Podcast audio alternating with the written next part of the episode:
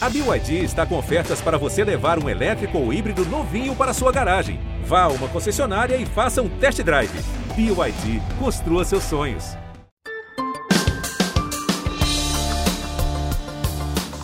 Olá, eu sou Mônica Mariotti e esse é o resumão do G1. Eu e a Mari Mendicelli vamos contar para você as principais notícias dessa semana. Oi, Moni, bora de resumão, gente. Chega de frescura, de mimimi. Vão ficar chorando até quando? O presidente Jair Bolsonaro falou isso na quinta-feira, dia que o Brasil ultrapassou a marca de 261 mil mortos pela Covid-19.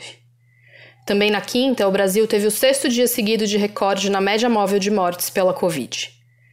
Nessa semana, Bolsonaro voltou a criticar medidas de restrição contra a pandemia. E cobrado por vacinas, ele disse o seguinte: Tem idiota que a gente vê nas redes sociais, na empresa, né? Vai comprar vacina, só for aqui na casa da tua mãe. Não tem pra vender no mundo. Essa declaração foi dada um dia depois de o governo anunciar que vai comprar mais de 130 milhões de doses das vacinas da Pfizer e da Janssen.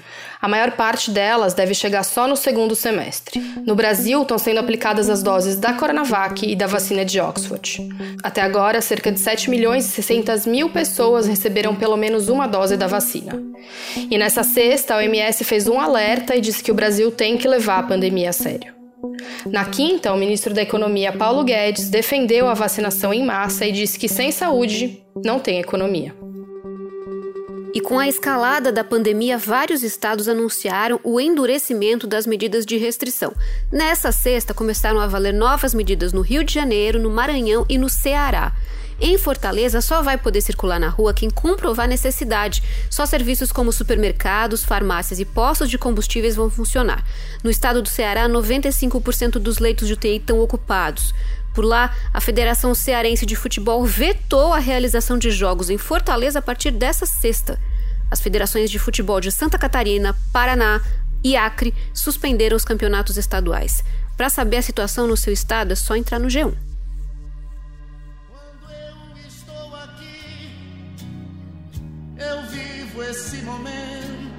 E essa semana, vários famosos foram vacinados contra a Covid, entre eles os reis Roberto Carlos e Pelé, os músicos Caetano Veloso, Paulinho da Viola e Ney Mato Grosso, e as atrizes Beth Faria e Suzana Vieira. Todo mundo comemorando a vacina. O presidente da Câmara, Arthur Lira, afirmou que a votação da PEC emergencial pode ser concluída na quarta que vem se tiver acordo entre os deputados. O texto, que estabelece mecanismos para conter os gastos públicos e abre caminho para a volta do auxílio emergencial, vai para a Câmara depois de ter sido aprovado no Senado nessa semana. A proposta de emenda à Constituição não detalha os valores, a duração e nem as condições para o novo auxílio emergencial. O governo trabalha com valor de 250 reais, que seriam pagos em quatro parcelas. E na economia, as notícias não foram muito boas essa semana. Saiu o resultado do PIB, que mostrou que a economia brasileira encolheu 4% no ano passado. A pandemia, claro, influenciou esse resultado. Foi o maior tombo em 25 anos. Com isso, o Brasil saiu da lista das 10 maiores economias do mundo. Agora o país está em 12º nesse ranking. Nessa semana teve mais um reajuste nos preços da gasolina e do diesel nas refinarias. A nova alta vem pouco mais de uma semana depois de o presidente Bolsonaro resolver trocar o comando da estatal Petrobras e causar uma perda bilionária nas ações da empresa. O preço médio da venda do litro de gasolina subiu 12 centavos e passou para R$ 2,60. Foi a quinta alta do ano nos preços da gasolina e a quarta no valor do litro do diesel. A compra que o senador Flávio Bolsonaro, filho do presidente, fez de uma mansão chamou atenção essa semana. Flávio pagou 5 milhões e 970 mil reais num imóvel de um bairro nobre de Brasília. A mansão tem uma área total de 2.400 metros quadrados. A escritura foi registrada no dia 29 de janeiro desse ano. Na eleição de 2018, quando ele foi eleito senador, o Flávio Bolsonaro declarou ter um patrimônio de 1 milhão e 740 mil reais. Hoje o salário de um senador é de 33.763 reais. E em fevereiro, o salário do Flávio líquido foi de 24.906 reais. Na matrícula do imóvel, o Flávio e a mulher dele, a dentista Fernanda Figueira Bolsonaro, aparecem como os compradores da casa. Do valor total dessa mansão, 3 milhões e 100 mil reais foram financiados pelo Banco de Brasília, com uma taxa de juros de 3,71% ao ano. As parcelas vão ser de cerca de 20 mil reais mensais. Em nota, a assessoria do senador disse que a mansão foi comprada com recursos próprios do parlamentar, em parte saídos da venda de um imóvel no Rio. Dez anos depois do tsunami que deixou quase 16 mil mortos no Japão, o corpo de uma mulher que ainda estava desaparecida foi encontrado. Foram achados restos de um esqueleto e até o crânio da mulher. Os pedaços de esqueleto foram encontrados na praia de Higashi Matsushima, no nordeste do Japão.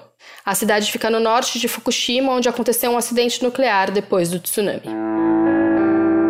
E por causa da pandemia, a organização do Rock in Rio transferiu para 2 de setembro de 2022 o festival que estava marcado para esse ano.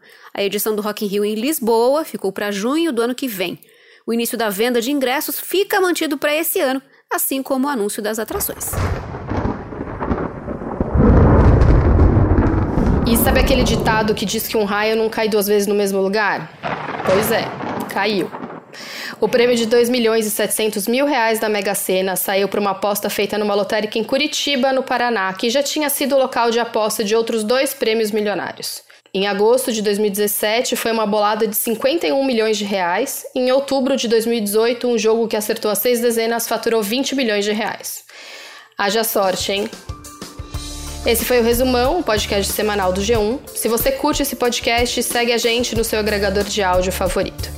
Esse programa foi feito por nós e pelo Thiago Kazuroski. Se cuidem, gente. Beijo para todo mundo. Bom fim de semana. Até mais. Bom fim de semana. Se cuidem, usem máscaras. Tchau.